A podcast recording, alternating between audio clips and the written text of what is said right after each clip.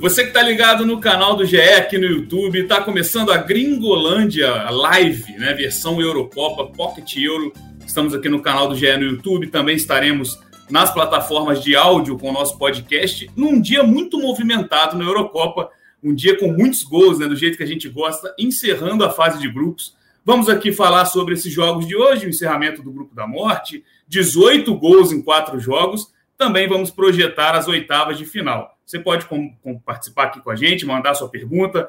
Temos perguntas polêmicas que eu gosto de falar aqui com Alan Caldas, que está comigo hoje para comentar esses jogos. Bom, um grande dia, né? Para a gente que gosta de gol, né, Alanda? Seja bem-vindo. É um ótimo dia, boa noite para todos, todas que estão nos acompanhando. A gente, quando está na live, pode falar boa noite, né? Que no podcast a gente não sabe. o pessoal ainda vai, pode escutar também, pode ser que você esteja nos ouvindo no podcast a qualquer momento, qualquer hora do dia ou da noite. Mas nesse momento a gente pode falar boa noite tranquilamente, são sete horas da noite. Está começando agora mais uma Gringo Live. E como você disse, o Grupo da Morte fez jus às expectativas. Deixou para o finalzinho, né? Mas foi um, pô, dois jogos ali acontecendo e tudo, tudo mudando a, cada gol. Exatamente. Você que está chegando agora, a gente faz parte da editoria de futebol internacional do GE. Normalmente a gente tem o Gringolândia, o nosso podcast toda semana, mas dessa vez, como a Eurocopa demanda esse tipo de atração especial, Estamos todos os dias aqui no YouTube, tem a Gringo Live, essa, essa versão Pocket, é, vai até a final, até o dia 11 de julho. A gente tem todo dia, às 19 horas, 7 horas da noite. Vamos passar, antes da gente debater, antes da gente projetar as oitavas de final, os duelos. Está tudo definido agora. A gente tem na tela aí, vai colocar aí as oitavas de final. Temos Bélgica e Portugal. Começa só com isso aí, né? Só é, é o primeiro lado da chave, já tem Bélgica e Portugal, Itália e Áustria, tem também França e Suíça, Croácia e Espanha. Esse é um lado da chave, né? Daí vai sair um finalista. Então a gente já sabe que a gente não vai ter, por exemplo, uma reedição de França e Portugal na, na decisão. Do outro lado da chave, Suécia, Suécia e Ucrânia. Tem também Inglaterra e Alemanha, jogo de nível de final de Copa, né? É, Holanda, República Tcheca e também, para fechar, tem País de Gales e Dinamarca. Então, Alan, já já a gente vai né, projetar essas oitavas de final, a gente vai pedir a opinião da galera aqui no chat. Você pode mandar quem você acha que pegou a maior pedreira, quem tem vida mais tranquila, se é que isso existe na Eurocopa. Mas antes a gente vai falar sobre os jogos de hoje. Vamos começar pelo grupo da morte, grupo F. Jogão, né? Reedição da última final, França e Portugal, 2 a 2 Já vou largar a polêmica logo de cara, porque tem um cara que está acostumado a decidir jogo, né, Alan? Você fez a matéria de mais um recorde dele. Olha ele aí, Cristiano Ronaldo. Fez os dois gols, de Portugal. Portugal que chegou a estar eliminado em determinado momento, né, com a combinação de resultados. Ele buscou, ele fez o gol, o primeiro gol do jogo, buscou o empate depois de o Benzema fazer dois também.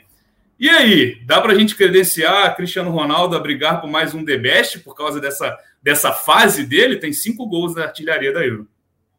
Oh, eu já vou antecipar um comentário aqui, né? A gente de vez em quando chama os comentários na, que a gente recebe. Vitor Hugo já está cravando: se Portugal for campeão da Euro, CR7 será o The Best. Eu acho que seria realmente uma arrancada, como se diz, né?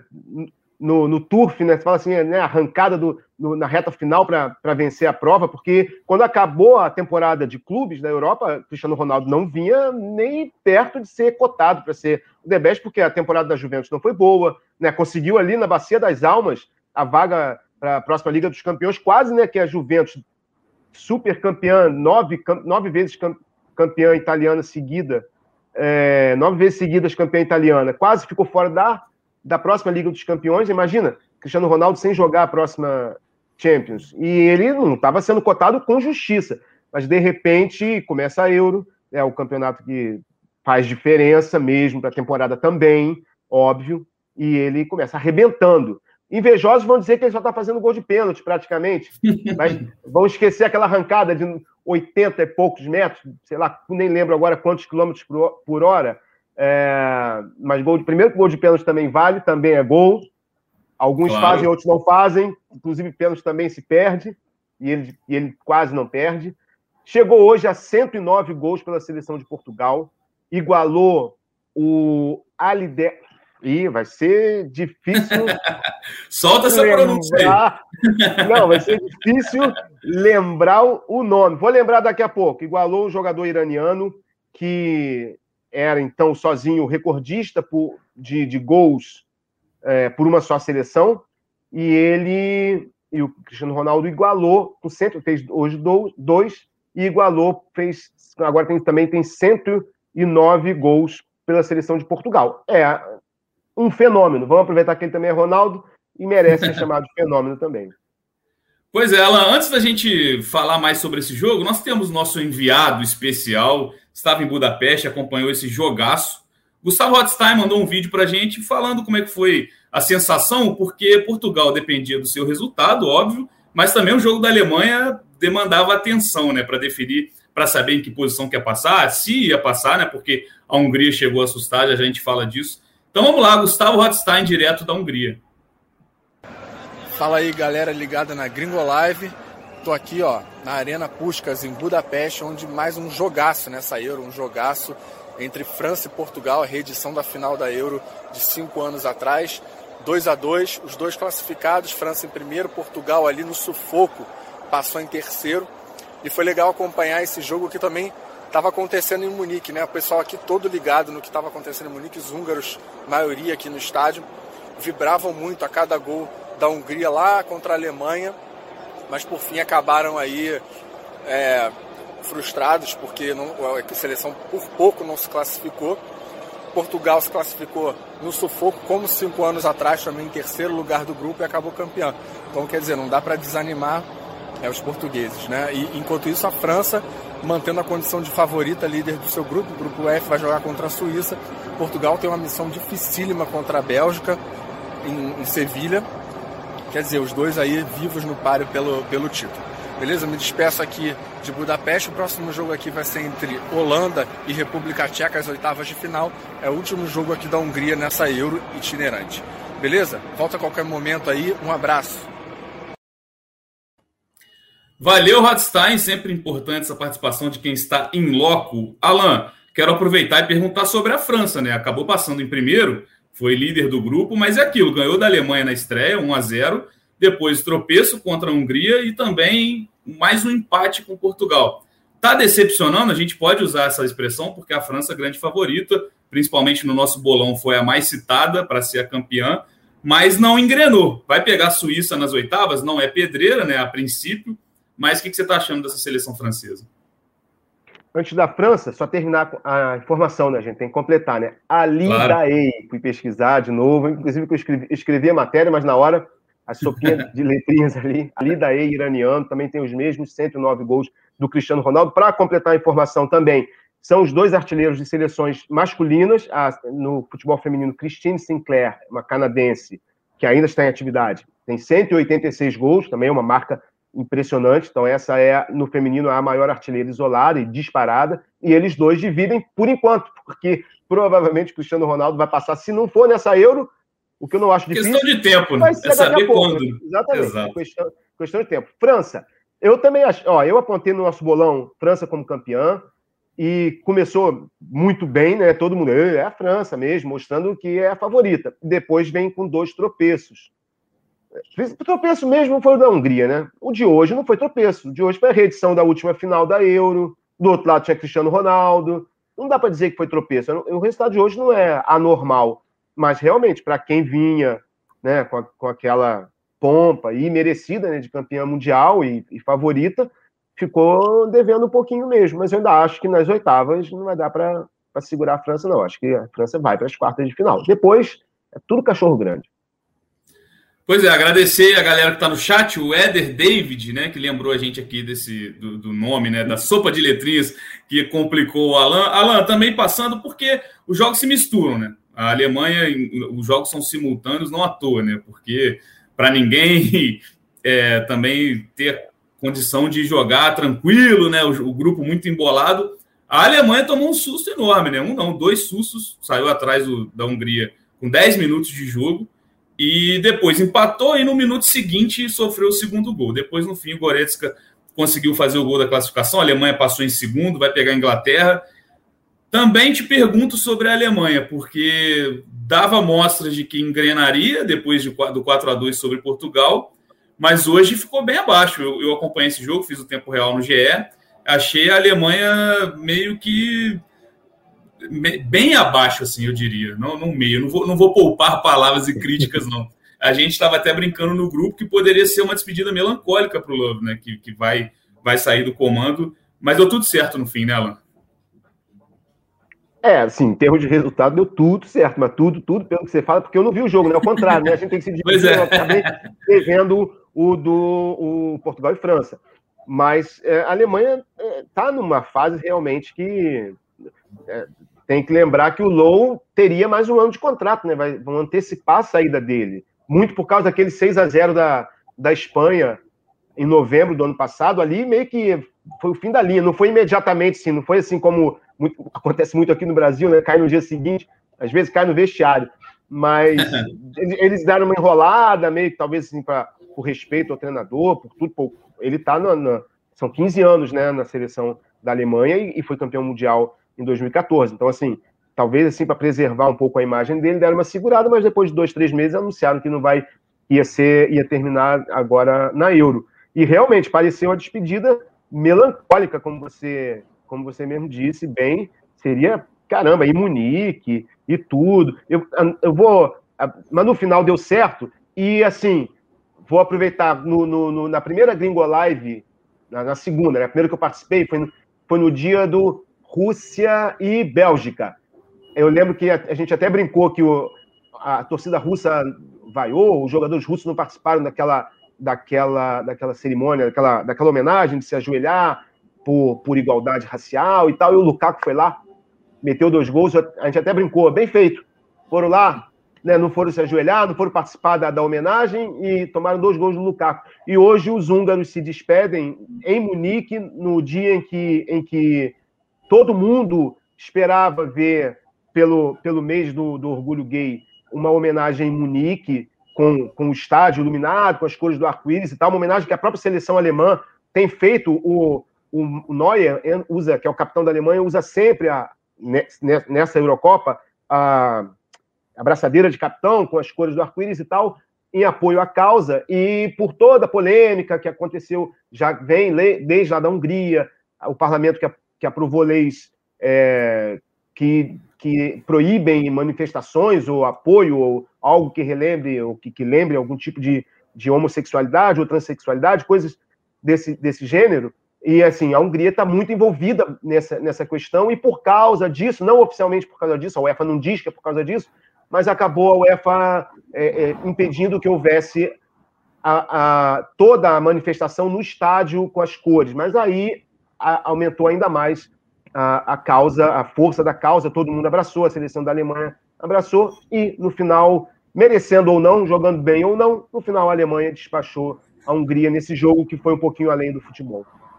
É, pois é, lá, e falando da Hungria também, porque quando a gente pegava a tabela da Euro no começo, a gente achava que ia ser um adversário é, muito fácil de ser batido, que não ia chegar nem brigando, né? Eu não esperava, por exemplo, ver a Hungria é, com a mão na vaga, porque durante bastante tempo do jogo a Hungria esteve classificada às oitavas. Então, e na Portugal estreia. Mais... último, né? Pois é, pois é. E Portugal em último em algum momento do jogo. Na, na estreia, por mais que, que o placar né, acabou sendo elástico, 3 a 0 a Hungria fez jogo duro contra Portugal. Teve um gol anulado, onde Portugal é, abriu o placar. Depois a Hungria empatou com a França e agora empata com a, com a Alemanha em Munique, estando à frente do placar duas vezes. Também acho que uma, uma bela participação nessa Euro, né, cara? Sim, você lembrou bem. A gente estava até esquecendo que o primeiro jogo parece, olhando agora parecia, parece fácil, foi 3 a 0 mas faltando 10 minutos estava 0 a 0 É verdade. É, a Hungria fez mais do que se esperava, quase que foi a Costa Rica do grupo. Né? Exato, né? Lembrando exato. a Copa de 2014, que era o grupo da morte, porque tinha Itália, Uruguai e Inglaterra, e foi, e foi a Costa Rica que se classificou. Né? Deixou Inglaterra e Itália para trás e Uruguai e Costa Rica passaram. E a Hungria é, realmente foi mais do que, nesse sentido, é, eles saem de cabeça erguida, sim. Levou o azar gigantesco de cair nesse grupo da morte. Então a gente vai passar para o grupo, grupo E também, que foram jogos de uma hora da tarde hoje, porque já já a gente vai projetar essas oitavas de final. Conto com a participação de vocês que estão no chat aí do YouTube, mandem os pitacos. Teremos grandes jogos nessas oitavas de final. Vamos falar então da Espanha, né, Alain? A Espanha que aí agora sim, né? depois de dois empates, finalmente venceu. Não foi uma vitória qualquer, né? Goleado por 5 a 0 a maior goleada da Euro até aqui. Demorou para engrenar no próprio jogo, né? Perdeu pênalti, precisou contar com a, com a, falha do goleirão, né? mais um gol contra, né? Uma Euro que tem recordes, inclusive, de pênaltis perdidos e de gols contra, são oito gols contra já marcados. Acho que um número Sendo três bem... goleiros, né? Exato, um número bem chamativo. É. E finalmente, né, a Espanha teve a estreia do Busquets, que foi melhor em campo, né, o primeiro jogo dele, que recuperou de Covid. Sarabia entrando também como titular. É, dá para dá ficar empolgado com essa goleada, Alan? A pergunta que eu vou passar agora para a galera que está no chat é essa também. A goleada credencia a Espanha? Dá para confiar na Espanha até o fim da competição? Ah, não sei, sabe por quê? A Espanha, essa Espanha aí, ela é meio bipolar porque essa é a Espanha em novembro, não tem nem um ano, né? Tem o quê? Sete meses, oito meses, fez 6 a 0 na Alemanha. Um jogaço, uma atuação que lembrava a grande Espanha, do, do tic-tac e tal. E aí, depois disso, ela está invicta a 11 jogos, tá? É, é, aquele jogo de 6 a 0 da Alemanha foi o terceiro jogo de invencibilidade. A invencibilidade, essa sequência começou também em novembro do ano passado no comecinho do mês, fez três jogos em novembro, é, culminando com esse, com esse 6 a 0 na Alemanha, e desde então mantém uma invencibilidade que já chega a 11 jogos. Só que desses 11 jogos de invencibilidade são seis empates. Então é aquela invencibilidade meio marota. São 11 jogos, mas não são. E aí agora começa a Euro tropeçando e sendo vaiada pela torcida e, e não, não, não empolgando, de repente pega um, um, no último jogo, quando já, se, quando já as pessoas até pensavam, Ih, vai ser difícil para a Espanha passar até, talvez, quem sabe. Aí ele engrena esse 5 a 0 é, na Eslováquia. E aí, assim, qual qual é a Espanha que vai que vai continuar? Essa de 5 a 0 ou a outra que vai, vai aos trancos e barrancos, empatando e, e sendo vaiada e deixando o torcedor ressabiado? É para saber. Eu acho que não vai seguir adiante muito, não. É, é, vai pegar a Croácia e, particularmente, acho que da Croácia. Não por grandes méritos da, da Croácia também, não. Não acho que está jogando isso tudo, não. Mas eu acho, se tivesse que apostar, apostaria na Croácia. Pois é, a Espanha fugiu né, de, de, um, de, um, de um confronto mais difícil, né? Não foi líder do grupo, mas acabou não pegando também uma seleção é, como poderia ser a Inglaterra, seria um adversário muito mais difícil. Vai pegar a Croácia nas oitavas. Se passar, pega França ou Suíça nas quartas. Vamos para a interatividade, Alan? Vamos ver o que a galera está mandando aí para a gente. Vamos ver Vamos. se eles estão concordando com o que a gente está falando sobre essa Eurocopa. Agora, quem perder está fora. É a hora que eu gosto, a hora que não tem mais miguezinho. Olha aí. Participação é uma seleção que está se renovando, mas é perigosa essa Alemanha. A participação do. Agora eu não enxergo aqui para falar o nome. O Watson Neves ah, mandou Watson aqui. Neves. Tá, Está falando da Alemanha ainda, no caso, né? É perigosa a seleção da Alemanha. Vitor Hugo, acho que o fato dessa última Champions não ter tido um cara da competição, aquele que com certeza foi o melhor, abriu brecha para quem se destacar na Euro ser o The Best. Eu concordo e acreditava muito no Mbappé, mas não estou vendo isso, não estou vendo é. esse potencial todo do Mbappé nessa Euro.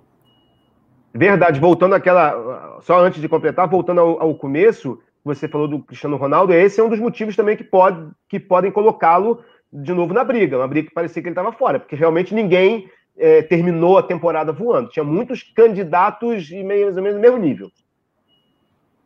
Pois é, e a gente tem um acompanhamento mensal, né? O Alan até faz parte também do lado do futebol feminino e o comando do futebol masculino. A gente vai pegando votos todo mês para a gente ter uma, um acompanhamento até o fim da temporada do melhor do mundo, quem vai levar o The Best favorito. O nosso favorito no futebol masculino vinha sendo Lewandowski se eu não me engano, de seis parciais, ele ficou em primeiro em cinco.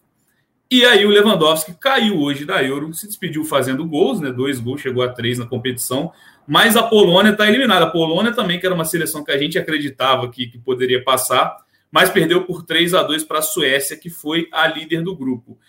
Te decepcionou a Polônia ou é isso mesmo, Alan? É, é mais um daqueles exemplos de seleção de um cara só, que a gente já teve com o Tchevchenko uma época, o Ibra depois? É mais um desses casos? Por aí, né? Por aí. Só como eu baguncei um pouco aqui quando eu cortei você, você ia falar logo um elogio do Vinícius Duarte. Gringolândia é bom demais, tá doido. Muito obrigado, Vinícius. E teve participação Valeu. internacional que eu tô vendo aqui também. Veganella Store, no hay que creer nesta seleção. Creio que está pensando, está falando da, da, Espanha, está muito floja, está muito fraquinha, né? Está muito fraca, tem um grupo muito fácil. Então, assim, se é espanhol, o Veganelli é um torcedor aí que não está acreditando na Espanha. Da Polônia, não é, não é a Polônia que me decepcionou, porque, assim, falando pelo, pelo histórico da seleção, da Polônia você não espera grandes coisas. A decepção é o, é o Lewandowski. É, é, dele que se espera alguma coisa, não da, da, da, sua seleção. É aquele caso, como você falou, dos craques, que por muito tempo foi o Cristiano Ronaldo em Portugal, né? Era o craque de uma seleção é. sem, sem craques. E hoje em dia nem é tanto assim. Portugal cresceu muito, talvez até embalado pelo, pelo sucesso do Cristiano Ronaldo. Isso pode ter algum efeito também no, no futebol, até na confiança. Né? Às vezes a seleção tem bons jogadores, mas não tem a confiança das grandes camisas, e Portugal virou uma camisa bem mais pesada hoje do que já foi. É Polônia, se fosse só a Polônia, normal. E jogar Euro e não passar da primeira fase, normal. Agora, o Lewandowski até fez a parte dele, tem três gols, mas perdeu um que, pelo amor de Deus, né? acertou o travessão é duas verdade. vezes, cara. Pô, nem tentando, né? Nem tentando. Se estivesse tentando, não conseguia. Parecia aquele comercial do Ronaldinho Gaúcho, né? 2000 e tal, aí, que ele acertava o travessão. O pessoal, caraca, Olha o que ele fez lá, acertou a travessão três vezes. O, o Lewandowski conseguiu uma, uma, uma, proeza. Mas, assim, ele até fez três gols, não é pouco. Três jogos, três gols, na média tá boa. Mas hum, é, realmente precisava de uma ajudinha um pouquinho melhor. É, é um cara que sempre tá correndo atrás, né? Ele fez o gol que empatou o jogo contra a Espanha. Hoje ele fez os dois gols para empatar contra a Suécia. Em determinado momento a gente até esperava uma pressão. Eu acompanhei bem o final desse jogo. A gente esperava uma pressão polonesa. Tava 2 a 2 é, com bastante tempo de jogo, só que acabou que a Suécia foi e matou num, num, num contra-ataque, não diria nem contra-ataque, né? Pegou já a defesa polonesa totalmente aberta e fez o 3 a 2 Suécia é líder do grupo, isso a gente pode dizer que não esperava. Se a gente analisar o nosso bolão lá, eu acho que ninguém é. colocou a Suécia passando ninguém. em primeiro. A maioria, inclusive, apostava em Espanha e Polônia passando. A Polônia está eliminada e a Suécia passa para pegar a Ucrânia um adversário ali que também não, não, não dá, não, não, impõe muito medo nela. Dá para acreditar nessa Suécia sendo pedra no sapato mais para frente das seleções grandes? Ah, mais para frente, não. Embora, como a gente falou, né? Quartas de final começa a ficar tudo assim. Quem chega nas quartas, todo mundo que chega nas quartas tem direito de sonhar. Mas é, eu acho que contra a Ucrânia, na, tudo a gente fala é em tese, né? Tudo a gente fala é, baseado no que, no que a gente viu da primeira fase, só que é um outro campeonato, né? Quando começa o mata-mata, é um outro campeonato. Mas realmente, pensar em Suécia é, contra, contra a Ucrânia, em tese, nesse caso, a Suécia entra como favorita. Aí depois a coisa vai, vai, vai ficar diferente, mas, mas nesse momento, pelo menos, eu acho que a Suécia passa. O Alan, como nós tivemos nosso correspondente lá em Budapeste, temos também Carol Andrade, que estava em Sevilha, acompanhou a goleada da Espanha, mandou um vídeo para a gente aqui também para o Gringolândia para acrescentar o nosso debate. Ela que está acompanhando lá em loco na Espanha. Vamos ver a Carol o que, que ela falou para a gente. Boa noite, amigos do podcast Gringolândia, tudo bem? Fala, Thiago, fala lá. Olha, bem que o Luiz Henrique disse ontem na coletiva que a confiança em seu time numa escala de 0 a 10, 0 a 10, a preocupação apenas 7. O que ninguém imaginava, talvez nem ele, era um 5 a 0 aqui hoje. Tudo bem, dois gols foram contra, mas resultado elástico de 5 a 0 que classifica a Espanha em segundo lugar do grupo E para as oitavas de final. Na segunda que vem, a Espanha joga contra a Croácia na Dinamarca. Aqui hoje a gente viu uma Espanha organizada e com vontade de bola. Saíram super aplaudidos pela torcida. No final, o clima era tão relaxado que eles levaram até os filhinhos para bater uma bolinha no gramado. Eu me despeço por aqui, desejo um excelente podcast para vocês e vou deixar umas imagens para vocês curtirem o que a gente viu um pouquinho aqui hoje. Um beijo e boa noite.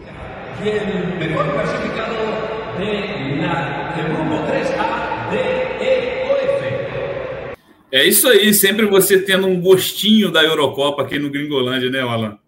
É verdade, legal a molecada batendo bola, essas coisas são, são bastidores que a gente, até a gente que acompanha e que tem os direitos, transmite e tal, nem sempre a gente vê. A gente vê algumas coisas, mas são detalhezinhos que às vezes o repórter, a produtora que está lá, é, podem trazer para a gente, o pessoal que está acompanhando a live. Só passando agora as datas, né, que a gente falou do chaveamento, eu vou passar as datas direitinho aqui. Sábado começam as oitavas de final. Uma da tarde tem País de Gales e Dinamarca em Amsterdã. E às quatro, Itália e Áustria em Wembley, em Londres. Domingo, é, todo dia tem jogo 1 e 4, tá? De, de sábado até terça-feira. No domingo, Holanda e República Tcheca em Budapeste, uma hora da tarde. Bélgica e Portugal às quatro em Sevilha, que é onde a Carol tá, onde ela mandou esse vídeo. vai pegar um jogão, né? Bélgica e Portugal promete bastante, a gente vai projetar esses confrontos já já. Segunda-feira tem Croácia e Espanha, uma da tarde, Copenhagen. Quatro da tarde tem França e Suíça em Bucareste. Na terça, encerrando a fase das oitavas de final, Inglaterra e Alemanha em Wembley. Também jogaço, é o que a gente espera, né? O que a gente quer ver. E Suécia e Ucrânia às quatro em Glasgow. Alan, já te emendo essa pergunta, já já vou chamar a interatividade. Qual, qual jogo você acha que vai ser mais pedreiro, mais complicado? E quem você acha que teve uma vida mais tranquila nesse chaveamento? Falando de oitavas de final, acho que quem tem a, a só de oitavas, né? Quem tem a, a, o confronto mais tranquilo, talvez acredito que seja a Itália, pela diferença do que foi mostrado na primeira fase pelas duas equipes. A Itália, talvez, na minha opinião, até a melhor, né? O, o, melhor desempenho na primeira fase foi da Itália. E a Áustria, nem acho que foi o pior. Assim, de todos os que se classificaram, acho que a Ucrânia foi o que menos mostrou futebol. Mas, assim, a diferença é muito grande da Itália para a Áustria. E o jogo, assim, jogão mesmo, como você falou, é Bélgica e Portugal, eu acho. E, e Inglaterra e Alemanha também é legal. Mas eu acho que Bélgica e Portugal, porque Bélgica e Portugal acho que deixa todo mundo meio dividido, né? Porque a gente gosta do, da seleção da Bélgica e a gente gosta de ver jogar também Cristiano Ronaldo. Então, assim, desse para passar os dois, mas não vai dar. Um vai ficar pelo caminho. É o ônus do grupo da morte, né? Já colocar uma Exatamente. seleção forte contra uma que a gente também coloca entre as favoritas. Interatividade na tela. Vamos ver o que a galera está perguntando aí para gente. Já passamos os gols do dia. Vamos lá, Luiz, Luiz Gustavo. Aquele juiz foi uma mãe para a França me marcar aquele pênalti. Alan Caldas, você que acompanhou. Sei que o Paulo César de Oliveira na central é. do apito não achou pênalti. E aí, os pênaltis para Portugal foram e o da França não? O que, que você me diz? É, a, a, alguém comentou, não lembro agora, pênalti brasileiro, né? Que fala, né? Aqui marcam, lá fora não, não marcam. Assim, o Mbappé aprendeu com o Neymar essa não? Aprendeu com o Neymar, pode ter aprendido. Mas assim, se a gente pensar na era pré-VAR, seria aquele pênalti que o juiz é, poderia ser perdoado, porque o lance era rápido, ele não tem como rever, ele só viu uma vez, pareceu pênalti. Esses lances, assim, eu, eu, eu tiro a culpa do juiz. O juiz tem que decidir na hora. Então, assim, trombou, pareceu pênalti, ele não tem como rever, marca. E aí ele pode até errar, mas não é um erro. O VAR grave. interfere muito pouco né, em jogos na Isso, aí, aí nós entramos na era do VAR. Ah, então por que, que o VAR não interferiu? Acho até que o Paulo César Oliveira explicou isso também, porque a Europa tem uma cultura de só interferir quando é para avisar ao juiz que ele talvez não tenha visto uma coisa, e talvez ele esteja marcando. Até dizem Sim. que, né, acho que já, já, já é uma coisa que é cultural também de lá, eu acho que já é confirmado. Em relação à comunicação entre eles, entre cabine e juiz, é o que, que você marcou? Aí fala assim, ó, marquei um empurrão. Aí se lá em cima ele fala assim, tu marcou um empurrão, você viajou, porque não teve empurrão nenhum, então vai lá ver que não teve. Beleza. Agora, se ele fala assim, ah, marquei o contato, e os caras na cabine veem que tem o contato, aqui no Brasil ainda existe uma cultura, que aí eu acho que é o grande problema, talvez, do VAR brasileiro, é que o cara vai lá medir força de contato, aí bota no slow motion, na câmera lenta, na câmera lenta tudo parece enorme.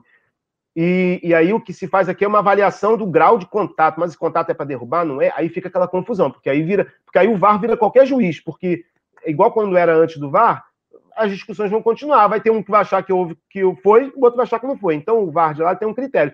A gente só interfere se o juiz realmente foi iludido. Ele pensa que viu uma coisa e não viu, ou ele deixou de ver uma coisa que aconteceu. Mas como é a cultura do deixar a interpretação do juiz prevalecer quando não há divergência do que ele disse, ó, eu vi um contato e achei que foi pênalti. Então segue o jogo. Nesses casos aí, segue o jogo. A gente tem que aprender também que o juiz erra. O cara perde o gol no, na cara do gol, o Lewandowski perdeu, perdeu um gol na cara do gol. Cristiano Ronaldo perdeu um gol na primeira rodada também, antes de fazer né, o que ele, os dois que ele fez contra a Hungria, perdeu um na cara do gol que ninguém diria. É, goleiro franga, é, jogador perde gol, treinador escala mal, troca pior ainda. Todo mundo erra, só o, o, erro do juiz que é decisivo. Deixa o juiz errar às vezes também. Não foi por causa disso que. Não ia ser por causa disso que Portugal ia ser eliminado, se tivesse que ser esse pênalti aí. Não, é porque futebol tem é, 90 minutos de vários erros, vários, de todos os lados. Alguns decisivos, outros, até de juiz, não são tão decisivos também. E aí, na soma desses erros, dá o resultado final e a gente vê quem passou. E no final das contas, não atrapalhou em nada, passou e segue o jogo. Pois é, eu acredito muito nisso, que a importância do VAR é acabar com os erros grotescos, né? De acontecer gol de mão, igual teve um famoso aí que fez aniversário esses dias. Mais interatividade, Márcio Guzmão. quem se deu mal foi a Inglaterra, que pega a tetracampeã Alemanha. Se deu mal mesmo a Inglaterra, por mais que também não, tenha, não esteja convencendo, o ataque não funciona, o Sancho não entra. É, se você tivesse que fazer uma aposta ali, quem você deixaria com mais chance de passar nesse duelo, Alan? Inglaterra ou Alemanha? É. É, é, ah, eu, eu, acho que passa a Inglaterra, vai jogar em casa, é, vai ter, né, além do apoio da torcida, vai pegar uma Alemanha que é clássico, né? Assim, duas camisas pesadíssimas, repetem a final da Copa do Mundo 66, mas a gente só tem que avaliar daquilo que a gente já viu, né? E do que a gente está vendo, é a Inglaterra que é favorita mesmo, mesmo que não tenha empolgado, principalmente também porque joga em casa. Agora, a questão de pegar, né? Como é que é engraçado? A Inglaterra sabia que ia pegar uma pedreira, sendo a primeira do grupo. Não, não tinha jeito, Sim. porque se não fosse a Alemanha, ser. É, tudo bem, poderia acontecer de ser a Hungria, podia dar uma sorte de ser a Hungria segunda colocada, seria uma grande sorte, não era o esperado. Então, e a Inglaterra não.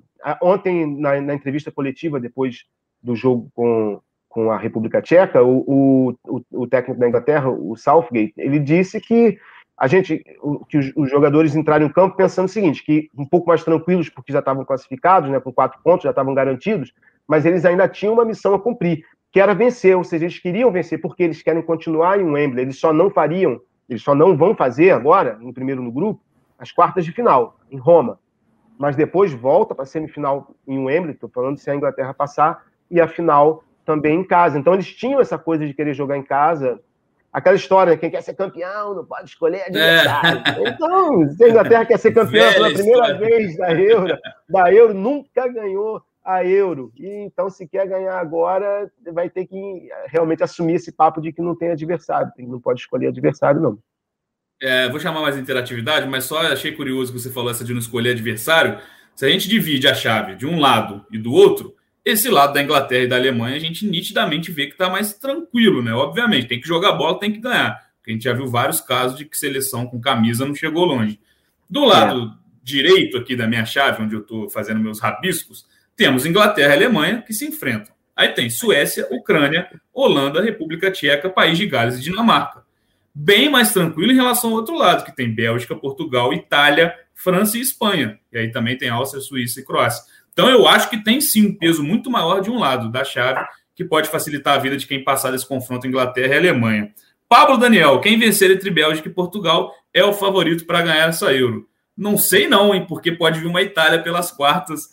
Hugo, grandes jogos, Portugal e Bélgica, Inglaterra e Alemanha realmente é são jogos onde a gente espera mais. A gente espera gols, né? Porque os jogos da Inglaterra não estão muito bons em relação a isso. Não. A Inglaterra tem poucos gols, né? O Sterling está levando nas costas, fez os dois gols da Inglaterra até aqui tem que ter mais participação do Alan aí. A presença dele enriquece bastante a Gringo Live. É seu amigo, Alan? Deixou um dinheiro para ele falar Cadê? Aí, Douglas Martins, não. Obrigado, Douglas. É sincero, não é da família. não. Ô, Douglas, se a gente estudou junto, eu não estou lembrando, hein? Mas agradeço. Estou tentando ver a foto Talvez... que tá pequenininha. eu também não enxergo, rapaz. Está complicado. É. Gabriel, a Alemanha chega longe na Eurocopa, na opinião de vocês? A gente meio que projetou, né? Eu concordo com o que o Alan falou. Acho que a Alemanha não entra como favorito. Eu acho que tem muitos bons jogadores. Eu admiro muito o meio-campo da, da Alemanha. Kimmich, que está jogando na ala direita. Tem o Gundogan também numa fase incrível no Manchester City. Kroos, jogadoraço também. Só que está faltando engrenar. E eu acho que é o que o Alan falou. A Inglaterra tem um leve favoritismo por jogar em casa também, né, Alan? É, eu acho que principalmente por jogar em casa, porque também não engrenou, né? A Inglaterra, eu acho que ele não encontrou ainda o time, né? Tem um problema quando você tem, assim, oito jogadores bons do meio para frente, é que sempre vai ter um jogador bom no banco. Aí, se o time não e dá. E para a torcida, se não ganhar, isso, o melhor é sempre que está no banco. O né? que ficou. O Sancho agora, né, todo mundo querendo ver, entrou pouquinho. Quando o Foden ontem ficou fora até da, do banco, na hora até acharam, pô, será que tem alguma coisa a ver com a Covid? Porque né, teve aquele problema nas costas, já afastaram dois jogadores. É, é, é, é assim, é aquela dor de cabeça boa para o treinador, mas o time tem que encaixar porque ele sempre vai ficar pensando, e agora? Será que eu deveria ter colocado o cara? O, o Sancho está fora, mas para eu botar o Sancho, eu vou ter que tirar o Mason Mount, que também está bem, e o Harry Kane não está fazendo gol, mas é o Harry Kane, como é que eu vou barrar? Então, assim, é um pouco, é, o problema da Alemanha que você falou é mesmo assim, a Alemanha é impressionante como não consegue engrenar com essa geração boa e ainda com alguns bons jogadores da, da, da, geração anterior. Acho que a Alemanha vai acabar engrenando. É agora quando sair o Low mesmo, porque eu acho que desgaste mesmo, né, de convívio, muito tempo. E aí, quando entrar o Hans Flick, talvez de repente a gente veja essa Alemanha desabrochar com esse jogador, porque elenco tem bastante, assim, tem muitos bons jogadores, jovens, né? Jovens e, e já experimentados nos seus clubes, já acostumados a ser campeões. A Alemanha tem um é, bom futuro mesmo. Tem uma mescla. Eu acredito, se eu fosse fazer um raio-x, que a gente faz muito também, teremos até a final, com certeza. Eu acho que peça por peça, eu prefiro o time da Alemanha. Só que eu acho que a Inglaterra tem uma consistência maior, enfim, tem, tem jovens dos dois lados, né? Inclusive, o Saka, que foi o cara que o Southgate colocou no lugar do Foden, foi eleito melhor em campo. Então, quando acontece isso, o técnico, né, quando ganha o jogo, fala: fiz o meu papel, né? Dedo do técnico, pô, lancei cara. E novo, novo 19 anos, é, e, e, nem é o, o, o, a grande estrela é, é, dos jovens ingleses, nem é o cara mais badalado, né? Mas é, deu, deu certo. Enfim, é, futebol, né? A gente vai ver daqui a pouco a Alemanha enfia uma sacola na Inglaterra e a gente vai ficar com, com a cara onde? Ah, não é culpa nossa. Ninguém é, vai prever vários resultados. Aí estou pensando em um aqui envolvendo a Alemanha que jamais qualquer um preveria, iria prever. Contra Portugal fez o quarto gol, a gente já começou a ter pesadelo é. com um famoso, uma famosa tá semifinal de Copa, que não vem ao caso. É, pois é, exatamente. Mas assim, a gente tem que falar, no, né, como eu falei, baseado no que a gente está vendo. E a Inglaterra, mesmo não embalando, acho que é uma questão de confiança. Sabe que a Alemanha, a impressão que dá é que os caras estão jogando, vamos ver até onde a gente vai, e quando acabar, todo mundo já sabia que a gente ia perder mesmo. Então, assim, não vai ser nenhum drama. Se não tomar uma goleada, não vai ser nenhum drama para a Alemanha perder. Para a Inglaterra pois vai é. ser. Pois é, Hans Flick vem aí, conhece vários dos jogadores, né? Que trabalharam junto com ele no Bayern. Tem mais interatividade? Quero perguntas. Já que o Alan foi elogiado, ih, rapaz, pergunta grande. Agora, é. sem óculos. Hugo, de novo, Kroos e Gundogan são muito bons, mas são parecidos no estilo de jogo. Precisava do Goretzka ali no meio. E Ginter não pode ser titular. Para jogar com linha de três, deveria ser o Sully. Ou que coloque um meio campo. Concorda, Alan? É, é uma das, uma das, das, maneiras de montar a Alemanha que, que podem fazer sentido. Obviamente que a gente tem que ver é, em ação, mas é isso. Jogador, a Alemanha tem isso mesmo que, que o Hugo destacou. Kroos e, e, Gundogan são muito parecidos e o Gnabry também joga numa faixa. Hoje em dia na Europa tem muitos jovens jogadores que jogam quase que são, são réplicas né, uns dos outros, que o Foden, o Bernardo Silva, o pensando aqui, esse, o Kroos um pouco joga um pouco mais recuado, mas é, o Gundogan, por acaso estou falando de jogadores do Manchester City. Por quê? Também lembro o De Bruyne, porque eles jogam numa faixa de campo. Você pode soltá-los ali naquela, naquela intermediária, no início do que a gente chama de, de último terço, eles vão fazer a festa.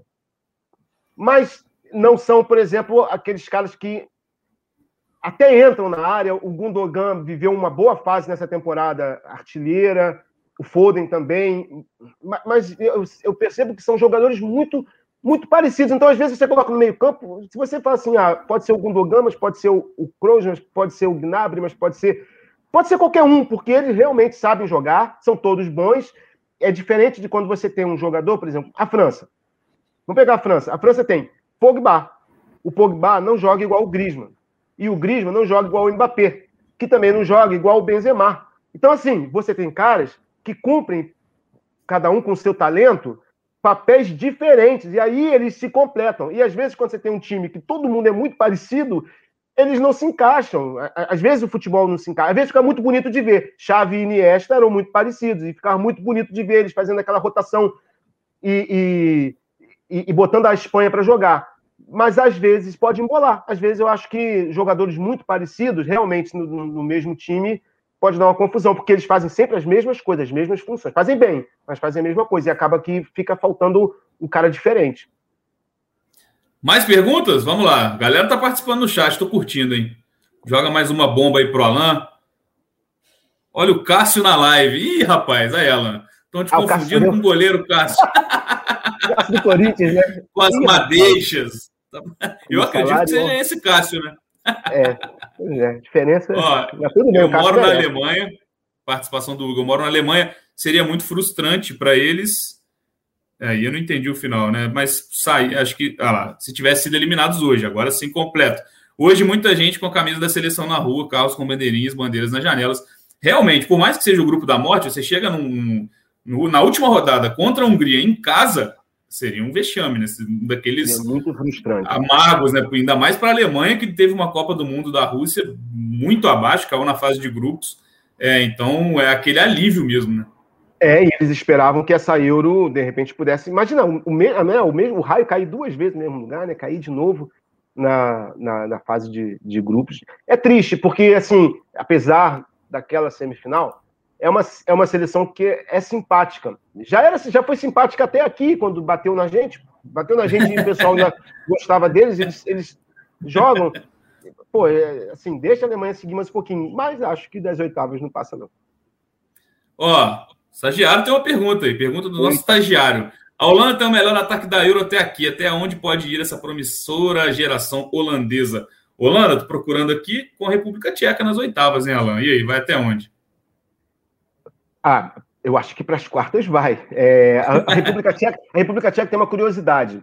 Quando perdeu para a Inglaterra, deixa eu dar uma procurada aqui, o nome do treinador. Desculpa aí não decorar o nome do treinador da República Tcheca, se tiver algum. É muito nome para a gente, tá? É são muito nome, ainda mais. É, é, é, alguns nomes são meio sopa de letrinha mesmo. É o. É o. Eu vou, eu vou acertar agora. Enquanto você é vai pesquisando aí, mais. Yaroslav Silhavi, Silhavi, bom, eu não sou narrador, desculpa aí se eu errei a, a pronúncia. Olha só, ele falou, sabe o quê? Quando acabou o jogo contra a Inglaterra, ele foi na, na entrevista coletiva, ele não sabia ainda, sabia que estava classificado, mas não sabia ainda no, qual, qual, qual cruzamento ia pegar como, terceiro, como um dos terceiros colocados. Ele disse: Eu quero jogar em Budapeste, porque vai ser mais fácil para o torcedor, né? É, para o nosso torcedor fazer esse deslocamento, é próximo. E, assim, quando ele disse que quer jogar em, Buda, em Budapeste, já se sabia que a Holanda jogaria em Budapeste, porque a Holanda já estava confirmada em primeiro lugar. Então, assim, eu achei engraçado, porque ele escolheu não pelo adversário, porque ele já sabia que jogar em Budapeste seria enfrentar a Holanda, mas assim, eu quero jogar em Budapeste. Para mim, é melhor para ter o apoio do. Então, assim, ele conseguiu, no, naquele, no cruzamento lá dos terceiros colocados, ele conseguiu o que ele queria. Se o preço vai ser caro demais, para ele, vamos ver. É, é, é, domingo? Deixa eu.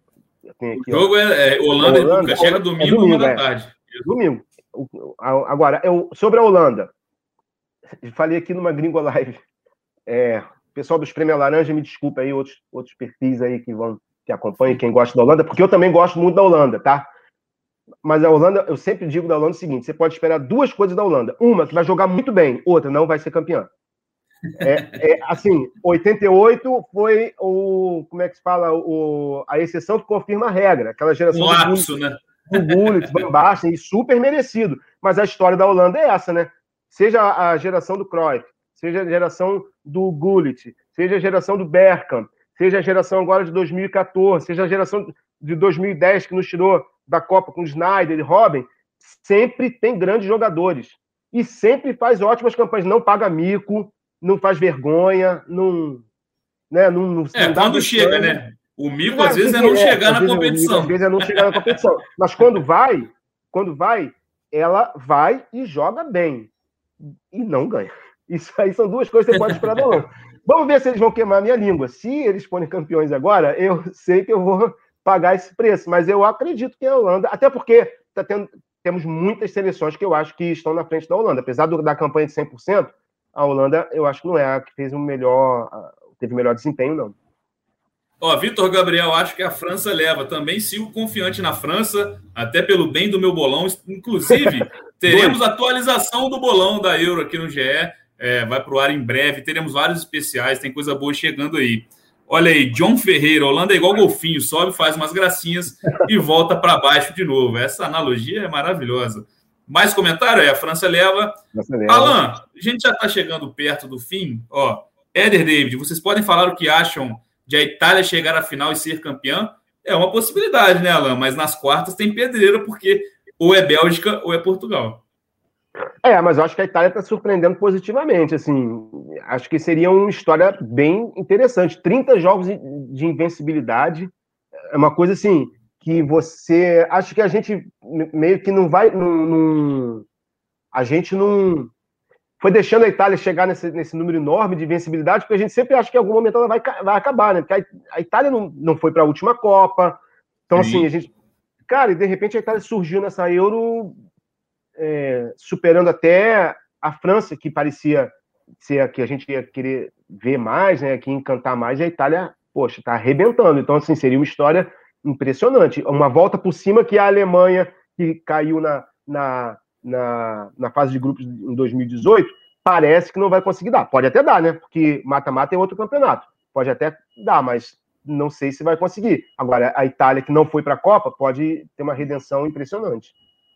Alan, para a gente encerrar, como diria o saudoso Roberto Avalone, no pique. Quero palpite, é um ou outro.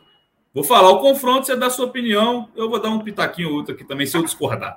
Bélgica e Portugal. Já começa fácil para você. Quem passa? Bélgica. Itália e Áustria. A Itália. Então teremos aí, segundo Alan, Bélgica e Itália jogaço nas quartas. França e Suíça. França. Vamos ver se a França faz jus ao rótulo de favorita. Croácia e Espanha. Croácia. Olha aí. Teremos uma reedição da final da última Copa, então, nas quartas. França e Croácia. Suécia, agora vou para o outro lado. Suécia e Ucrânia. Suécia. Suécia. Tô anotando ela, porque eu vou te cobrar. Inglaterra e tá Alemanha. Gravado. Outra boa, outra fácil também. Inglaterra, já falei aqui, Inglaterra. Inglaterra. Esse para mim é o mais complicado de cravar. Eu vou contigo, tô indo contigo em tudo aí. Acho Boa. que só na Espanha que eu discordaria, mas vamos, que o tempo tá acabando também nela. Holanda e República Tcheca. Holanda. Holanda, bem. E aí, País de Gales e Dinamarca, antes de você dar o pitaco, é a Dinamarca, como eu disse aqui anteriormente, é a seleção que eu estou torcendo por causa do Eriksen, declarado. Tem um caminho que não é tão complicado, então, olho na Dinamarca, hein? E também acho que vai dar Dinamarca. Olha aí, que beleza. Essa é a sintonia. Alan, brigadão, tamo junto, até a próxima. Sempre uma é honra participar aqui do Gringolândia. Sempre. Um abraço para todos. Nossa live teve a coordenação e edição de Daniel Falcão, esse podcast tem edição de Bruno Mesquita, coordenação de Rafael Barros e gerência de André Amaral. Estamos aí em todas as plataformas, você encontra em todas as matérias, teremos especiais, nós teremos a página do Mata Mata para você definir os seus favoritos. Então fique ligado no ge.globo na página de Futebol Internacional. Valeu, tamo junto!